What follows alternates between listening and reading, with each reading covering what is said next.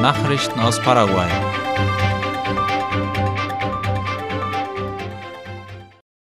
Das Aquädukt im Chaco geht in eine nächste Phase. Das Aquädukt-Projekt des zentralen Chacos befindet sich laut IP Paraguay in seiner dritten Phase, in der das Verteilungsnetz für 87 indigene Siedlungen fertiggestellt werden soll, und das bis Ende März. Derzeit sind elf der 37 Tanks, die für die Wasserversorgung der Siedlungen vorgesehen sind, aufgestellt, sagte der Projektkoordinator des Ministeriums für öffentliche Bauten und Kommunikation MEOPC, Pablo Adorno. Die erste Phase dieses Projekts umfasste die Wasserentnahmestelle am Rio Paraguay in der Stadt Puerto Casado sowie das 203 Kilometer lange Hauptverteilungsnetz in den zentralen Chaco. Anschließend wurden in Loma Plata, Neuland, Philadelphia und Lolita Kläranlagen für die Verteilung in der Umgebung gebaut und die letzte Phase besteht darin, das Hauptverteilungsnetz auf die indigenen und ländlichen Ortschaften auszuweiten. In den Siedlungen werden Tanks mit Wasserhähnen installiert, um den Zugang zu Trinkwasser zu ermöglichen. Insgesamt werden etwa 80.000 Menschen direkt und indirekt davon profitieren, sagte Adorno in einem Interview mit Paraguay TV. Paraguay war 2021 eines der Länder mit dem besten Geschäftsklima in der Region. Darüber schreibt IP Paraguay. Laut einer vierteljährigen Analyse der brasilianischen Getulio Vargas Stiftung gehörte Paraguay im Jahr 2021 zu den Ländern mit dem besten Geschäftsklima in der Region und konnte seine Bewertung in einer Zeit verbessern, in der der regionale Durchschnitt aufgrund der Auswirkungen der Covid-19-Pandemie fiel. Den Ergebnissen der Wirtschaftsumfrage zufolge schloss Paraguay das vierte Quartal 2021 mit einem Wert von 133.3 auf dem Indikator für das Wirtschaftsklima ab, während andere Länder in der Region einen Durchschnittswert von 80.6 erreichten. Länder wie Brasilien und Argentinien verzeichneten einen deutlichen Rückgang ihrer Zahlen und schlossen das Jahr mit Werten von 63.4 bzw. 37.2 ab. Die Arbeiten an der Straße zwischen Pozo Colorado und Concepción machen Fortschritte. Darüber schreibt das MEOPC auf seiner Internetseite. Die Arbeiten an den Abschnitten 1 und 3 begannen im Oktober vorigen Jahres, an Abschnitt 2 wird seit Ende Dezember gearbeitet. Der erste Abschnitt erstreckt sich von Kilometer 269 bis 318. Die Arbeiten dort werden vom Konsortium Rutas del Norte durchgeführt. Constructora Sanchez Tripoloni LTDA ist für Abschnitt 2 zuständig, der von Kilometer 318 bis Kilometer 372 reicht. Der letzte Abschnitt Nummer 3 erstreckt sich von Kilometer 372 bis 416 beim Kreisverkehr von Concepción und wird vom Konsortium Nuevo Chaco betreut. Die Strecke zwischen Concepción und Pozo Colorado hat eine Länge von insgesamt 146,4 Kilometern. Der PET-Tomograph der UNA ist wegen fehlender internationaler Genehmigungen immer noch nicht zugelassen. Darüber schreibt La Nación. Der PET-Tomograph, auch als PET-Scan bekannt, der im November vorigen Jahres am Institut für Gesundheitswissenschaftliche Forschung der Nationalen Universität von Asunción eingeweiht wurde, ist noch immer nicht zugelassen. Der Minister der Regulierungsbehörde für Radioaktivität und Kernenergie, Mario Gutierrez, erklärte, dass die Verzögerung auf die Organisation des Instituts für Gesundheitswissenschaftliche Forschung zurückzuführen ist, da es erst vor kurzem Genehmigungen bei den Regulierungsbehörden beantragt hat. Die Anträge dafür hätten schon vor einem Jahr eingereicht werden müssen, so Gutierrez. Neue Erhöhung der Kraftstoffpreise steht an. Der Präsident von dem Verband der Tankstellenbetreiber APESA, Alejandro Guggiari, sagte, dass es im Sektor Besorgnis über den Anstieg des Ölpreises auf internationaler Ebene gebe, was zu einer unmittelbar bevorstehenden Erhöhung der Kraftstofftarife führe. Er bestehe darauf, dass das Finanzministerium die selektive Verbrauchssteuer für den Sektor im Austausch für eine geringere Erhöhung der Staatsbürgerschaft senkt.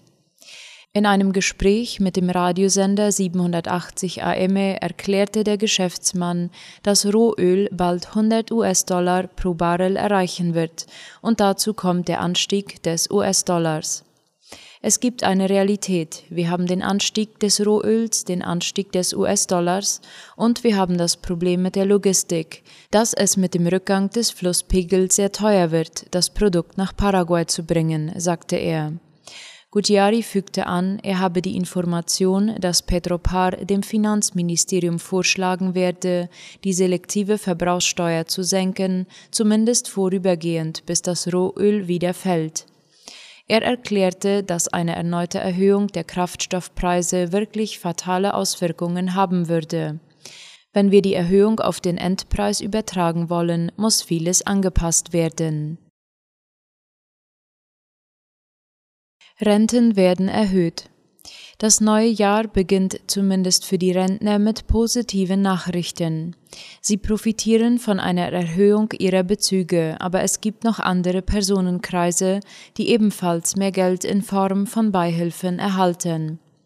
Das Finanzministerium gab bekannt, dass ab Januar 2022 die Erhöhung der Renten, Zuschüsse für Veteranen des Chaco-Krieges und ältere Menschen gelten werden.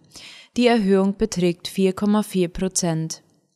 Die Rentner erhalten 24.121 Guaraníes mehr, womit sie insgesamt ab Januar diesen Jahres 572.331 Guaraníes pro Monat erhalten, gemäß der ab sofort geltenden Anpassung, wie vorher erwähnt, in Höhe von 4,4 Prozent.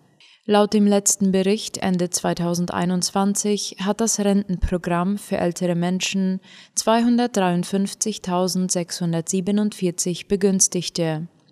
Die Veteranen und Invaliden des Chaco-Krieges sowie ihre Erben werden ihrerseits Zugang zu einer Erhöhung von 89.064 Guaraníes haben, mit der sie monatlich eine Summe in Höhe von 2.024.160 Guaraníes erhalten werden Darüber hinaus sind auch die Subventionen und die Sozialhilfe für die Ex-Soldaten des Chaco-Krieges um 207.816 Guaraníes erhöht worden, so dass der Endbetrag 4.930.856 Guaraníes betragen wird. Bis heute gibt es immer noch 28 lebende Veteranen und Invaliden aus dem Chaco-Krieg.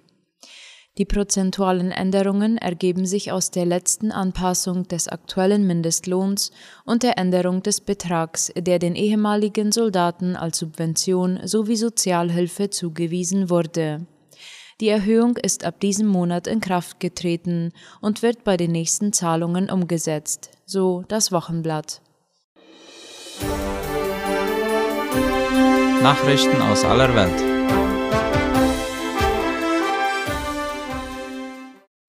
Zahlreiche Staaten schicken Hilfsgüter nach Tonga. Eine knappe Woche nach dem gewaltigen Vulkanausbruch vor Tonga schicken mehr und mehr Staaten Hilfsgüter in das teilweise schwer verwüstete Königreich.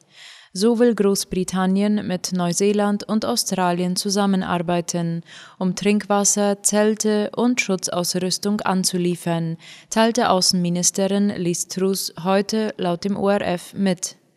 Der unterseeische Hangatanga Hanga Hahapai, der nur 65 Kilometer nördlich von Tongas Hauptstadt Nuku'alofa liegt, hatte am Samstag eine Wolke aus Asche und Gas wie einen Atompilz kilometerweit in die Höhe geschleudert.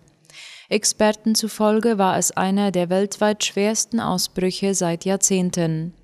Tsunamiwellen erreichten sogar weit entfernte Regionen wie Alaska, Japan und Südamerika. Dicke Luft in Polens Städten. Von 50 EU-Städten mit der stärksten Luftverschmutzung liegen 33 in Polen und der Winter beschert ihnen zuverlässig neue Smog-Höchstwerte, wie die Tagesschau schreibt. Rekorde bei der schlechten Luft sind in Polen seit Jahren traurige Realität. Nach Ansicht von Experten ist die größte Ursache für das Smogproblem in Polen das Heizen in Häusern. Viele Menschen in Polen verbrennen dazu nach wie vor Kohle in Haushaltsöfen. Neben Holz und Kohle wandert aber auch Müll in den häuslichen Ofen. Hinzu kommen unzureichende Anti-Smog-Maßnahmen auf nationaler und lokaler Ebene. Resolution gegen Holocaustleugnung Israel und Deutschland hatten einen Vorschlag bei den Vereinten Nationen eingebracht, um das Leugnen und Verzerren des Holocausts zu bekämpfen. Laut der Tagesschau nahm die Generalversammlung die Resolution an, nur der Iran distanzierte sich davon. Mitgliedstaaten, UN-Organisationen und Unternehmen sind mit der Resolution dazu aufgefordert, Bildung, Forschung und Erinnerung an den Holocaust zu fördern. Betreiber sozialer Netzwerke sollen aktive Maßnahmen ergreifen, um Antisemitismus und das Leugnen und Verzerren des Holocaust zu bekämpfen. Es soll leichter werden, derartige Inhalte zu melden. Neuer Prozess wegen Tötung von George Floyd. Knapp eineinhalb Jahre nach dem qualvollen Tod des Afroamerikaners George Floyd hat ein zweiter Prozess gegen beteiligte Polizisten begonnen. Die Justiz wirft ihnen vor, gegen Bürgerrechte des Opfers verstoßen zu haben. Den drei Ex-Polizisten soll nach dem jetzt gestarteten Bundesprozess auch ein Prozess auf Landesebene gemacht werden. Ihnen wird dabei Beihilfe zum Mord zweiten Grades zur Last gelegt. Dieser Prozess soll im Juni beginnen. Auf Landesebene hatte eine Geschworenenjury Chauvin in allen Anklagepunkten schuldig gesprochen und wegen Mordes zweiten Grades zu 22 Jahren und sechs Monaten Haft verurteilt. Im Bundesverfahren bekannte er sich im Dezember schuldig, Floyds Bürgerrechte verletzt zu haben. Das Strafmaß in diesem Prozess wird zu einem späteren Zeitpunkt festgelegt. Chauvin drohen in dem Bundesverfahren 25 Jahre Haft. Beide Gefängnisstrafen können zeitgleich abgesessen werden. Eine Bilanz des Schreckens. Die rund 1900 Seiten, die eine Münchner Anwaltskanzlei zum Umgang des Erzbistums München-Freising mit Fällen von sexuellem Missbrauch zusammengetragen hat, sind eine Bilanz des Schreckens. Einer der Juristen sagte das wörtlich, und zwar mehrfach. Die dicken Bände sind auch ein Dokument der Kirchengeschichte. Sie stehen für eine neue Dimension, eine neue Etappe bei der Klärung. Sechs Erzbischöfe standen seit 1952 an der Spitze dieses Erzbistums. Allesamt waren sie bereits zuvor oder wurden im Amt zu Kardinälen erhoben. Alle sechs ausnahmslos machten sich in unterschiedlicher Zahl deutlichen Fehlverhaltens im Umgang mit Fällen von sexuellem Missbrauch schuldig. Drei der sechs leben noch und von 1977 bis 1982 war eben jener Josef Ratzinger Erzbischof von München, der dann in Rom weiter Karriere machte und 2005 als Benedikt XVI. den Petrusthron bestieg. Deshalb schaut an diesem Donnerstag die ganze katholische Welt gebannt nach München. Mit Blick auf die fünf Ratzinger Jahre sprechen die Gutachter von vier Fällen des Fehlverhaltens, in denen der Erzbischof hätte handeln müssen, aber nicht gehandelt hat. Da blieben zum Beispiel Geistliche, deren Missbrauchstaten bekannt waren, dennoch in der Seelsorge. Ratzinger selbst äußerte sich in einer 82-seitigen Stellungnahme. Darin weist er Behauptungen zurück, beteuert sein Nichtwissen oder, falls es wichtig war, sein sehr konkretes Erinnern und dementiert entschieden, an einer Gremiensitzung teilgenommen zu haben, bei der ein besonders übler Fall von Vertuschung besprochen wurde.